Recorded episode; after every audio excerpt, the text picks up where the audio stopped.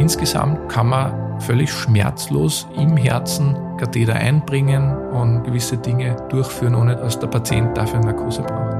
Wenn man nicht unendliche Ressourcen hat, dann muss man die Ressourcen so verteilen, dass es fair ist und dass es der Dringlichkeit geschuldet verteilt wird. Wenn wir zu unserem alljährlichen Sommerfest auf der Kardiologie einladen, dann sind es ungefähr 200 Leute, die wir einladen und 25 davon sind Ärzte. Inspirationsquellen sind für mich Menschen, die versuchen, konstruktiv Dinge zu verändern, die andere für nicht möglich halten. Herzlich willkommen zu Kaleidoskop Leben, dem Podcast der Elisabethinen für ein inspiriertes Leben. Ich bin Michael Ettlinger. Und ich bin Schwester Helena Fürst. Es ist so groß wie eine Faust und wiegt mit circa 300 Gramm im etwa so viel wie eine Mango und pumpt jeden Tag circa 7000 Liter Blut durch unseren menschlichen Körper. Die Rede ist natürlich von unserem Herzen. Es ist eine Hochleistungspumpe, die im Laufe von 80 Lebensjahren mehr als 700.000 Stunden in Betrieb ist, ohne Unterbrechung. Unser Herz ist ein Meisterwerk der Natur und sorgt dafür, dass unser ganzer Körper mit Sauerstoff und Nährstoffen versorgt wird. Man kann zu Recht sagen, es hält den Menschen am Leben. Das Herz ist aber natürlich auch nicht nur ein technisches Betriebsorgan. Mit dem Herzen bringen wir auch viel von unserer Gefühlswelt zum Ausdruck. Man sieht nur mit dem Herzen gut, lautet beispielsweise ein berühmtes Zitat aus dem Buch Der kleine Prinz, das auf diese und andere Dimensionen unseres Herzens Bezug nimmt.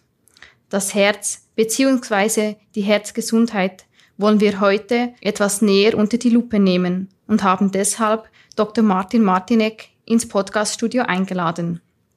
Mit ihm werden wir über das Herz reden, über die Kardiologie als entsprechende Fachdisziplin der Medizin und über seine persönliche Herzensanliegen.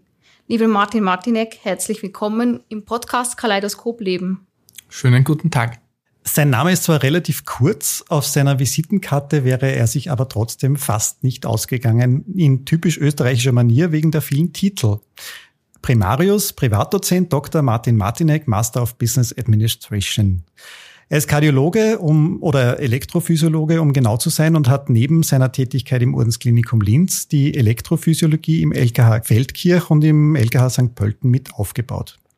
Seit Jänner 2022 leitet er die Abteilung für Innere Medizin 2 mit den Fachschwerpunkten Kardiologie, Angiologie und Intensivmedizin am Ordensklinikum Linz Elisabethinen. Sein Weg in die Medizin begann mit dem Studium an der Medizinischen Universität Innsbruck. Für den Turnus und die Facharztausbildung kam er aber zurück in seine Heimatstadt Linz, nämlich zu den Elisabethinen. Und neben seiner Tätigkeit im Krankenhaus, neben seiner ärztlichen Tätigkeit, hat er sich 2011 in Innsbruck habilitiert und später dann auch noch den MBA in Healthcare Management absolviert. Martin Martinek ist 1976 geboren, verheiratet und Vater eines elfjährigen Sohnes. Gemeinsam mit seiner Familie lebt er in Linz und findet Entspannung am Segelboot am Attersee, der ja nicht allzu weit entfernt ist. Lieber Martin, auch von meiner Seite ein ganz herzliches Willkommen in unserem Podcaststudio. Hallo. Lieber Martin, du hast uns erzählt, dass du bereits in deinem Turnus auf die Facharztausbildung gewechselt bist, was damals in Österreich jetzt nicht so üblich war.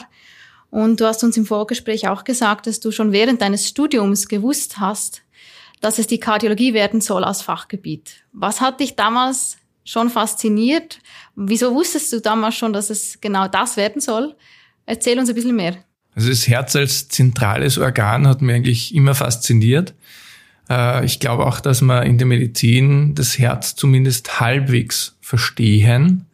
Wenn ich das zum Beispiel jetzt vergleiche mit dem Gehirn, wo noch sehr, sehr viel unerforscht ist, dann gibt es in der Kardiologie sehr viele Möglichkeiten, Probleme schon zu reparieren. Wenn man jetzt an Herzinfarkte mit einem Stent zum Beispiel denkt, wenn man an Rhythmusstörungen denkt mit Schrittmacher oder Defis oder Ablationstherapien, ähm, dann kann man interventionell sehr, sehr viel machen und das wollte ich eigentlich auch immer. Das heißt, ich wollte wirklich am Patienten auch etwas direkt tun, vielleicht nicht ganz so invasiv wie die Chirurgen, aber doch schon sehr invasiv für einen Internisten. Jetzt habe ich in deiner Vorstellung gesagt, du bist Elektrophysiologe. Was ist das? Ja, die Elektrophysiologie äh, behandelt die Rhythmusstörungen des Herzens, äh, vor allem die Ablationstherapie ist dort das führende Feld, würde ich mal sagen, eben neben der Schrittmacher- und Defi-Therapie. Und Elektrophysiologie bedeutet also die elektrische Untersuchung des Herzens und auch die Behebung von elektrischen Problemen im Herzen. Da gibt's Rhythmusstörungen, das häufigste zum Beispiel Vorhofflimmern, das kennt vielleicht jeder zumindest einmal vom Hören sagen, eine völlig chaotische Rhythmusstörung, wo das Herz also völlig aus dem Takt kommt, unregelmäßig wird, schnell wird. Das merken viele Patienten. Ähm, es kann Herzschwäche verursachen, es kann Schlaganfälle verursachen. Und so etwas kann man heutzutage, wenn man früh dran ist, eigentlich mit einer Ablationstherapie auch schon gut beheben. Und dann gibt's noch Rhythmusstörungen, die auch schon im Kindesalter auftreten können. Meistens Tachykardien, also sehr schnellen Herzrhythmus, über 200 pro Minute, bei Kindern durchaus noch schneller. Ähm, das sind meistens elektrische Endlosschleifen. Ich erkläre es den Patienten immer so, wie wenn eine Platte hängen bleibt. Nur ist es halt eine elektrische Schleife, die sich selber nicht mehr auslöscht, sondern im Herzen herumläuft und das Herz so schnell macht. Und auch das kann man beheben, indem man dort mit Kathetern Verödungen setzt, also im Endeffekt ähm, kleine Gewebegebiete mit Strom behandelt, verkocht im Endeffekt, damit diese Endlosschleifen nicht mehr laufen können. Und das nennt sich Ablation. Das nennt sich, genau, das nennt sich Ablation und kann man entweder mit Strom machen oder mit Kälte. Meistens macht man es mit Strom.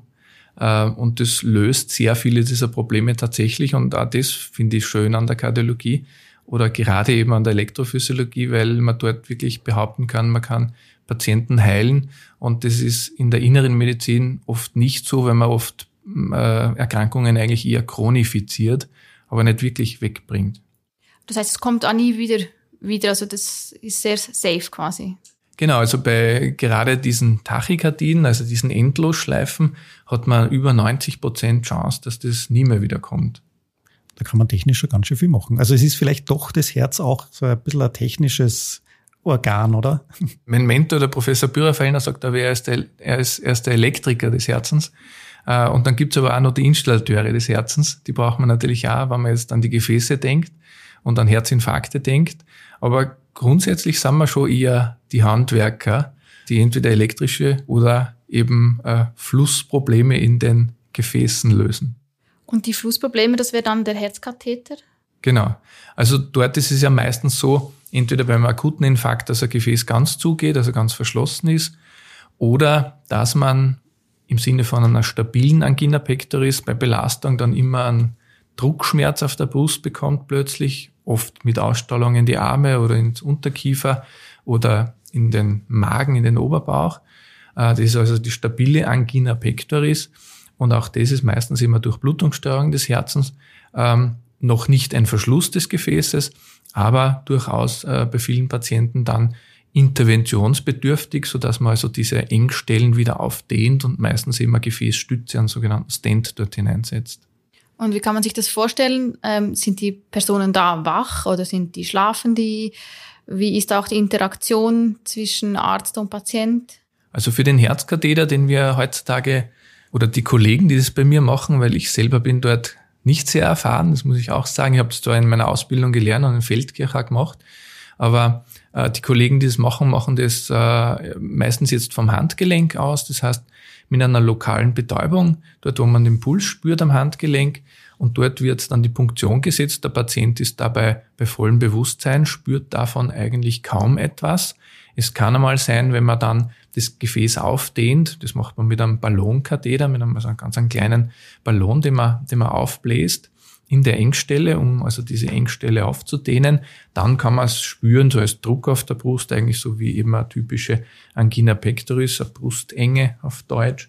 Ähm, dann kann man das kurz spüren. Man kann dem Patienten, wenn das schlimm ist, auch ein Schmerzmittel zugeben. Aber meistens braucht der Patient da gar nichts. Komischerweise und das ist auch bei den Ablationen so, kann man im Herzen ziemlich viel herumtun mit Kathetern oder mit äh, Schleusen und mit Drähten, ohne dass der Patient davon viel merkt, weil das Herz hauptsächlich außen, also im Bereich des Herzbeutels an der Außenwand, mit äh, sensiblen Fasern versorgt ist. Dort spürt man also dann zum Beispiel den Infarkt, weil der dort reizt. Aber äh, insgesamt kann man völlig schmerzlos im Herzen Katheter einbringen, und, und gewisse Dinge durchführen, ohne dass der Patient dafür Narkose braucht. Ist das generell, also das ist also jetzt doch ein, ein, ein Eingriff, äh, ohne dass eine große Wunde entsteht außen, weil ihr macht ja nur einen kleinen Schnitt irgendwo bei einer, bei einer Ader, wo sie reinfahrt sozusagen. Ist das die Zukunft der, der, der Herzbehandlung generell oder ist das schon sehr beschränkt auf einige äh, wenige Erkrankungen, die man damit behandeln kann? Äh, also das ist natürlich Standard jetzt im Bereich des Herzkatheters bisher. Also wenn man jetzt an, an äh, die Stents denkt, das ist auch Standard im Bereich der Ablationstherapie.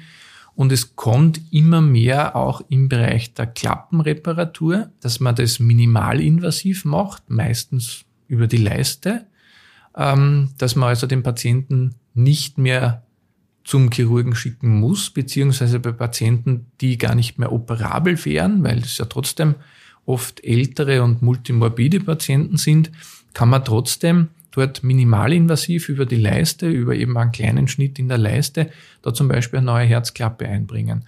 Oder man kann Herzklappen, die sehr undicht sind, äh, wieder unter Anführungszeichen flicken Stichwort ist da ein Clip, also Mitra und Tree Clip. Das sind im Endeffekt wie eine kleine Klammer, die die Herzklappen dann wieder mehr zusammenhalten, dass sie weniger undicht sind.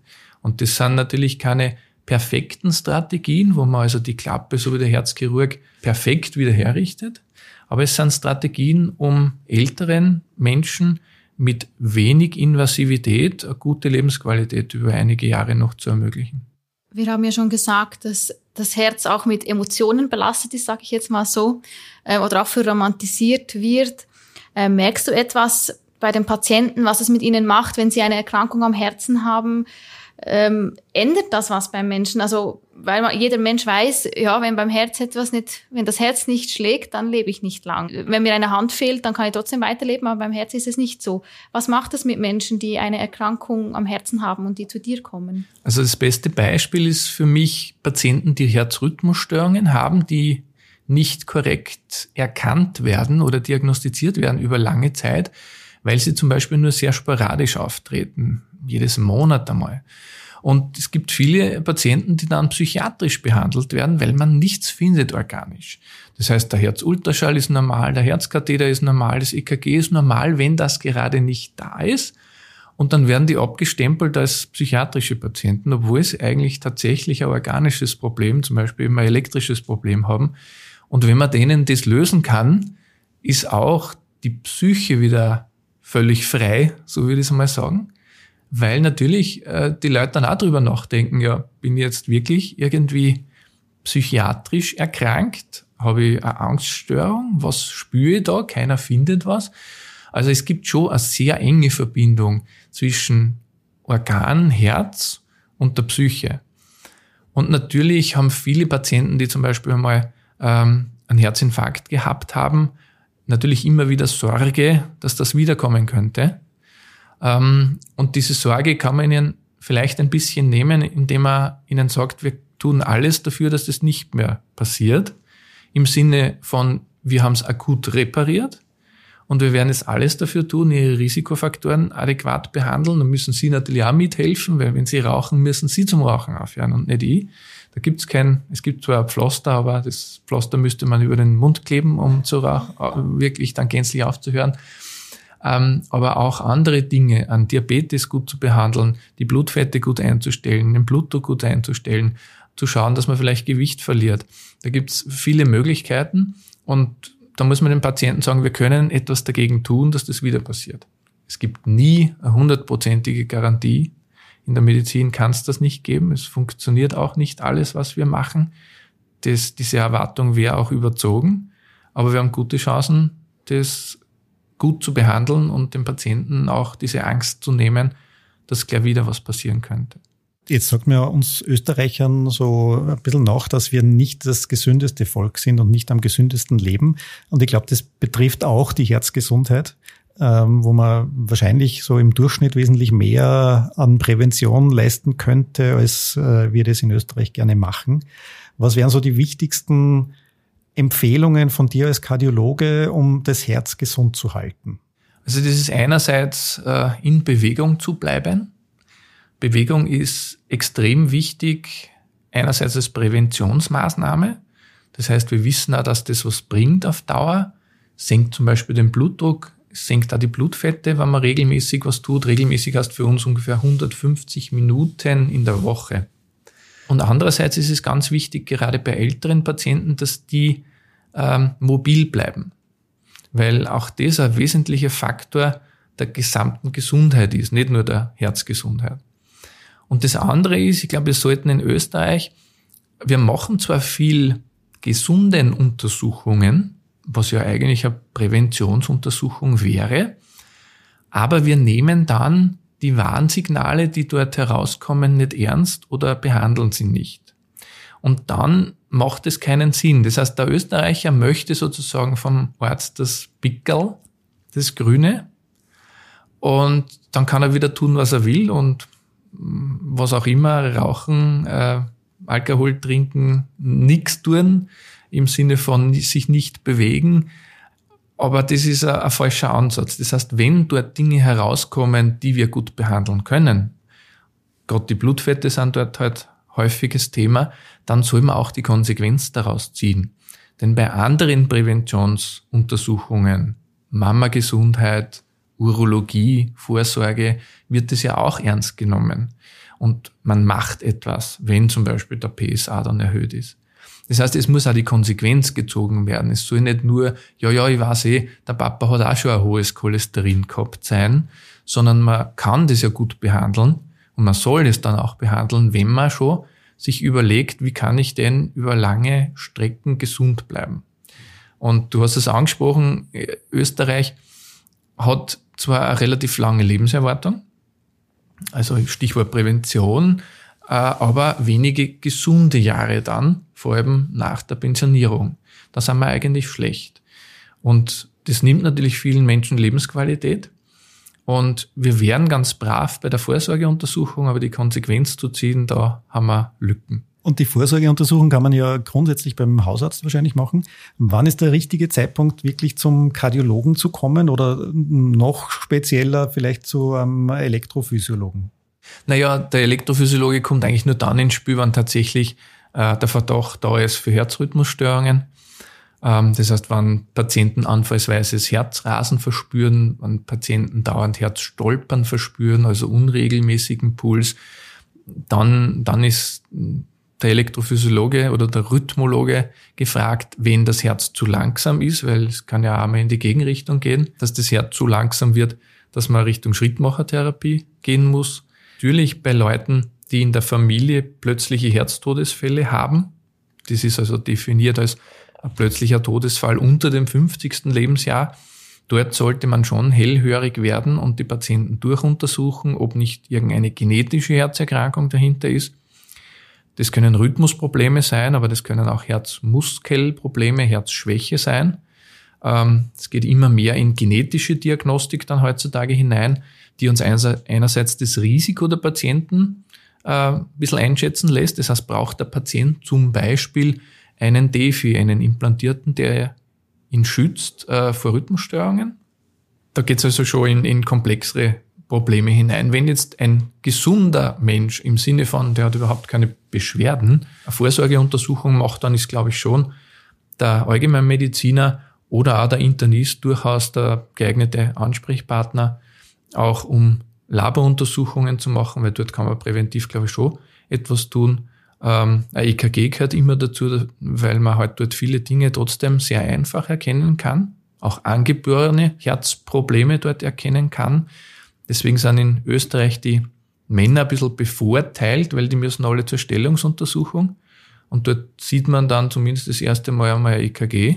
Dort werden auch dann viele geschickt, auch zum Rhythmologen, weil die eben angeborene Dinge haben, die man im EKG leicht erkennen kann. Ähm, auch das wäre im Stichwort Prävention eigentlich eine, eine gute Sache, dass man das nicht nur bei den Männern macht. Man muss es ja nicht als Stellung bezeichnen, äh, äh, sondern dass man da auch am Ende der Pflichtschule zum Beispiel einmal alle durchscreent, weil das wenig Aufwand bedeutet. Ein EKG, man braucht ja nicht gleich alles machen, man braucht nicht gleich ein Belastungs-EKG oder einen Ultraschall dazu machen, sondern die Anamnese, ob irgendwas in der Familie auffällig war, im Sinne von Herzerkrankungen, plötzlichen Herztod und ein EKG schreiben, das wäre eigentlich einfach und billig. Ähm, bei uns im Haus seid ihr sehr interdisziplinär aufgestellt, also durch Ärzte, Pflegende, Physiotherapie. Was ist daran spannend an der interdisziplinären Zusammenarbeit? Was ist daran wichtig? Und du hast auch mal erwähnt, dass die Pflege auch sehr, sehr vielseitig ist. Magst du dazu auch etwas erzählen? Ja, also unter Pflege versteht ja der, der Außenstehende immer ähm, die direkte Körperpflege am Patienten, an einem pflegebedürftigen Patienten, der sich nicht selbst versorgen kann, der nicht aus dem Bett zum Beispiel kommt. Also man muss einen lagern den Patienten, ähm, muss ihm vielleicht beim Essen helfen und solche Dinge. Ganz, ganz viel in der Pflege ist aber sehr viel technische Arbeit. Wenn ich jetzt zum Beispiel in den Schrittmacher-OP schaue, wo die Pflege einerseits zum Instrumentieren da ist, äh, zum Fahren der Röntgenanlage da ist, zum Sedieren der Patienten unter ärztlicher Aufsicht. Die haben also spezielle Schulungen für die, für das Schlafen der Patienten während der Schrittmacherimplantation oder auf der Intensivstation, wo die Pflege extrem viel eigenverantwortlich macht beim Patienten, Beatmungen optimiert. Natürlich dann immer auch in Rücksprache mit, äh, mit dem Arzt, aber wir könnten gar nicht so viel Ärzte oder so viel ärztliche Stunden da sein, um das alles abzudecken. Die Pflege macht dort sehr viel eigenverantwortlich, äh, ist, eine, ist eine wesentliche Stütze, hat auch viel Belastung, das ist mir auch klar. Äh, auf der anderen Seite aber, glaube ich, eine sehr gewinnbringende Tätigkeit, wo man wirklich direkt sieht, ich kann dem Patienten helfen, dem geht's nachher wieder besser, wenn wir den Eingriff zum Beispiel gemacht haben. Und es ist eine sehr abwechslungsreiche Tätigkeit. Es ist für uns auch, Stichwort Pflegemangel, noch immer halbwegs äh, in einer Reichweite dort Pflegepersonal zu finden, wo es eine sehr interessante Tätigkeit gibt. Also auch teilweise eben sehr technisch. Dort finden wir noch Nachwuchs sozusagen in den Pflegekräften. Äh, auf den Stationen wird es immer schwieriger. Und das ist natürlich dann auch so ein bisschen ein Circulus viciosus, das, das bauscht sich dann auf. Je weniger Personal man hat, desto mehr Stress hat das restliche Personal. Und das muss man halt versuchen, organisatorisch so gut wie möglich abzufedern. Man kann dort natürlich nicht alles perfekt ausblenden, aber organisatorisch ist bei uns natürlich so, dass wir zum Beispiel einiges auf Wochenklinik umgestellt haben. Wir haben sehr viele elektive Eingriffe, das heißt, es ist alles planbar. Es sind sicher über 90 Prozent unserer Dinge planbar und nur 10 Prozent akut. Also der Herzinfarkt ist Gott sei Dank jetzt nicht das häufigste, was wir behandeln, aber es ist trotzdem nur immer äh, was Häufiges, was zu häufiges wahrscheinlich. Aber 90 Prozent ist planbar. Das heißt zum Beispiel Implantationen, Ablationen, diese Verödungstherapien oder auch ein Herzkatheter, der jetzt nicht dringlich ist. Oder Klappenreparaturen. Und das muss man halt organisatorisch so machen, dass die Patienten so kurz wie möglich nur mehr im Spital sind, weil wir halt von der Bettenkapazität sehr eingeschränkt sind. Und auf der anderen Seite muss man aber schauen, dass man trotzdem so viel wie möglich Patienten durchschleust und denen hilft. Weil es ist halt einfach auch die Erwartung, und das würde mir als Patient ja genauso gehen, dass man in einer halbwegs akzeptablen Zeit einen Eingriff bekommt. Und die Österreicher, und das ist, muss man auch sehr positiv herausstreichen, sind eh sehr leidensfähig, was Wartezeiten betrifft, ähm, weil wir teilweise für Ablationseingriffe wirklich Wartezeiten von über einem halben Jahr haben. Jetzt bist du als Abteilungsleiter ja eigentlich nur für den ärztlichen Teil deiner Abteilung äh, verantwortlich und zuständig. Und so wie du es jetzt aber dargestellt hast, ist das äh, schon ein sehr enges Zusammenspiel zwischen äh, Ärzten, Ärztinnen und Pflegemitarbeitern, vielleicht auch Physiotherapeuten und anderen Berufsgruppen. Wie geht's euch da in deiner Abteilung, in eurer Abteilung mit dieser Zusammenarbeit? Wie organisiert euch ihr das, damit das auch funktioniert? Ich glaube, man braucht eine sehr gute Kommunikationsbasis mit den Leitenden der einzelnen Disziplinen äh, im, im, im Fachjargon wäre es ja eine Matrix-Organisation. Sprich, ich bin ja nicht der Vorgesetzte der Pflege, ich bin nicht der Vorgesetzte für die Therapeuten. Ähm, ich bin ja nur, unter Anführungszeichen, der Vorgesetzte für die Ärzte. Die Ärzte sind der kleinste Teil unserer Abteilung. Äh, wenn wir zu unserem alljährlichen Sommerfest auf der Kardiologie einladen, dann sind es ungefähr 200 Leute, die wir einladen und 25 davon sind Ärzte. Also das ist so die Dimension. Man muss eine gute Gesprächsbasis äh, mit den anderen Disziplinen haben. Die habe ich Gott sei Dank. Also ein großes Lob an die Bereichsleitungen, die extrem konstruktiv sind, wenn wir gemeinsame Probleme lösen wollen. Ähm, das heißt, ich kann nicht direkt jemanden dort was anschaffen. Ich kann aber sagen, wo ist das Ziel und wie wir das erreichen, das müssen wir uns dann miteinander ausmachen. Da ist natürlich viel Planungsarbeit äh, und Abstimmungsarbeit dahinter und äh, wir wollen keinen überlasten, aber wir wollen unsere Ressourcen natürlich optimal nutzen. Jetzt haben wir vorher äh, so ein bisschen herausgehört, dass du gerne Arzt bist. Also da, da liegt, glaube ich, schon ein bisschen Herzblut drinnen, um das einmal so zu sagen. Äh, und seit eineinhalb Jahren bist du auch Führungskraft als Abteilungsleiter, als Primarius der, der Kardiologie. Wofür schlägt dein Herz mehr? Sicherlich immer noch für, für die Arbeit am Patienten, also die Elektrophysiologie, die Ablationstherapie ist einfach das, äh, was mein absolutes Steckenpferd ist.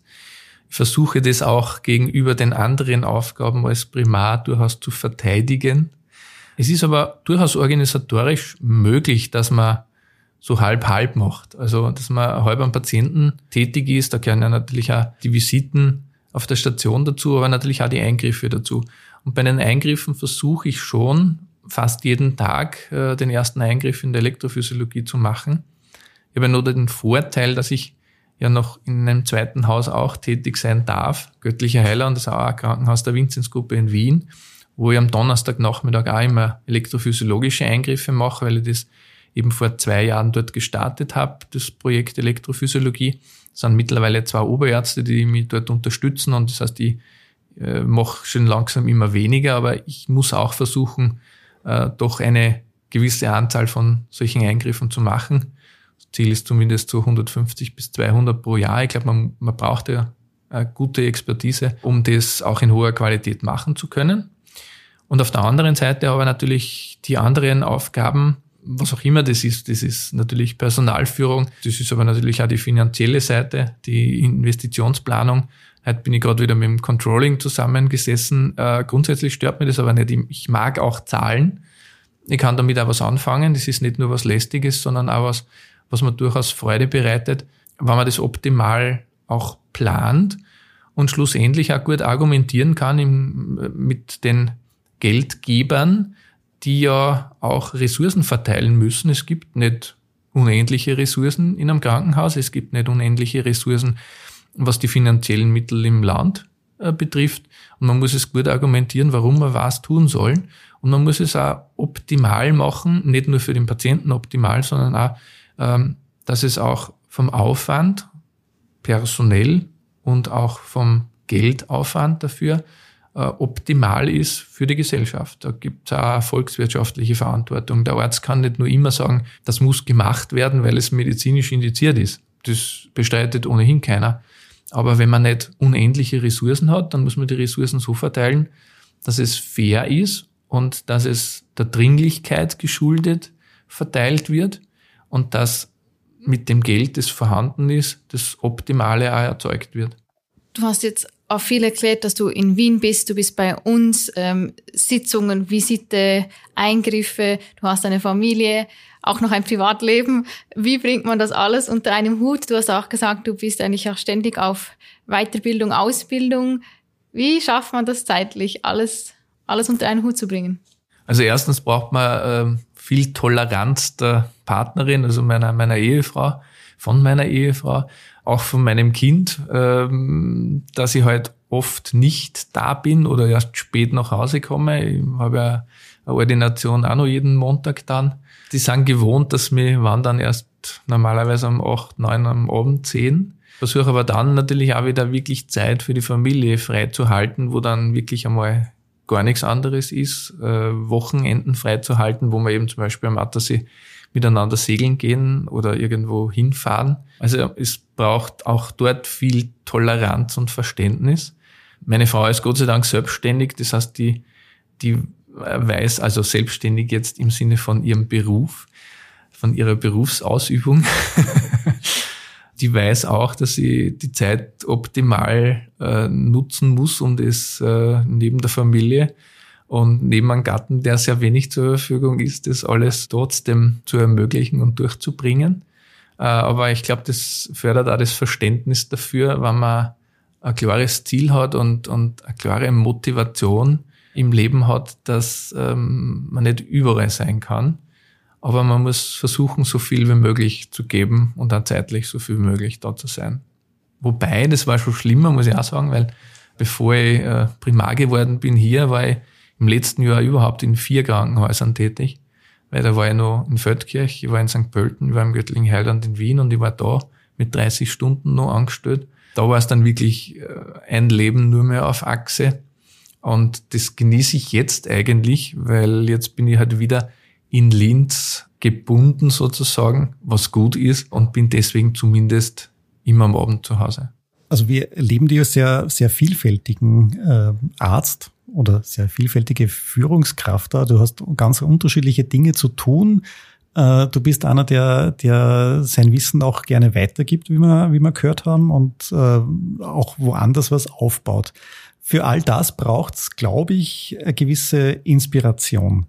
Was ist auch passend zu unserem Titel, der Podcast Elisabeth Dienen für ein inspiriertes Leben, was sind denn deine Inspirationsquellen? Ja, Inspirationsquellen sind für mich Menschen, die versuchen, konstruktiv Dinge zu verändern, die andere für nicht möglich halten.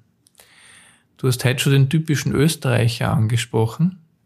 Das ist, es ist auch so, dass viele Leute, wenn man sagt, wir müssen etwas ändern, weil wir haben zu wenig Kapazitäten, wir haben zu wenig Personal und so weiter, dann sagen, dann machen wir es nicht. Oder es geht nicht. Äh, und kommen mit, mit 20 Dingen, warum etwas nicht geht, aber mit keinem, wie es vielleicht funktionieren könnte. Und ich genieße es eben, und da ist auch eben die Bereichsleitung bei mir eine solche, die kommen mit konstruktiven Lösungen oder mit Diskussionspunkten. Wie könnten wir denn das trotzdem schaffen? Ohne auf der anderen Seite die Menschen zu überlasten. Weil auch das muss man immer im Auge haben, das ist mir, das ist mir völlig klar. Aber wir kommen sonst nicht weiter und wir müssen uns alle verändern, weil sich auch die Welt um uns verändert und auch die Verhältnisse, gerade im Gesundheitswesen, sind keine stabilen. Und das Beste oder eines der Beispiele, wir haben es in der Vorbesprechung mal erwähnt, wenn man glaubt, man löst die ärztlichen Probleme in Österreich, indem man einfach mehr Stellen macht. Äh, das halten halt ich, glaube ich, nicht als Antiger für absurd, weil wir können schon die jetzigen Stellen nicht besetzen. Das heißt, ich kann wahrscheinlich tausend Stellen irgendwo produzieren und vielleicht sogar finanzieren, aber wir brauchen die Menschen dafür. Und genau das Gleiche ist in der Pflege auch. Und schlussendlich kann sich jeder heutzutage, was ja auch durchaus seine guten Seiten hat, aussuchen, wo er oder sie arbeitet. Äh, und wir müssen einfach zeigen, dass wir der beste Arbeitgeber sind oder die interessanteste Arbeit bieten können und auch zwischenmenschlich das einfach gut funktioniert. Und da ist trotzdem ein Ordensklinikum immer noch, für mich zumindest, und ich habe eben auch in anderen Häusern gearbeitet, immer noch das Paradebeispiel, dass das Miteinander extrem gut funktionieren kann und dass man miteinander konstruktive Lösungen sucht. Ja, danke schön für, für deine Gedanken, für deinen Einblick in dein vielfältiges Berufsleben und dass du dir heute für uns Zeit genommen hast. Ja, sehr gerne. Danke für die Einladung. Ja, und auch Ihnen, liebe Zuhörerinnen und Zuhörer, herzlichen Dank fürs Dabeisein. Mehr Infos zu unserem Podcast gibt es wie immer auf www.die-elisabethinen.at, also einfach vorbeiklicken und nachschauen. Wir freuen uns, wenn Sie mit uns in Kontakt treten. Schreiben Sie uns, welche Fragen Sie beschäftigen oder hinterlassen Sie uns Ihr Feedback unter podcast.die-elisabethinen.at oder natürlich auf Instagram. Wenn Ihnen unser Podcast gefällt, freuen wir uns über eine nette Rezension oder eine 5-Sterne-Bewertung. Kaleidoskop Leben. der Podcast der Elisabethinen für ein inspiriertes Leben. Jeden zweiten Mittwoch neu auf die-elisabethinen.at und überall, wo Sie gerne Podcasts hören.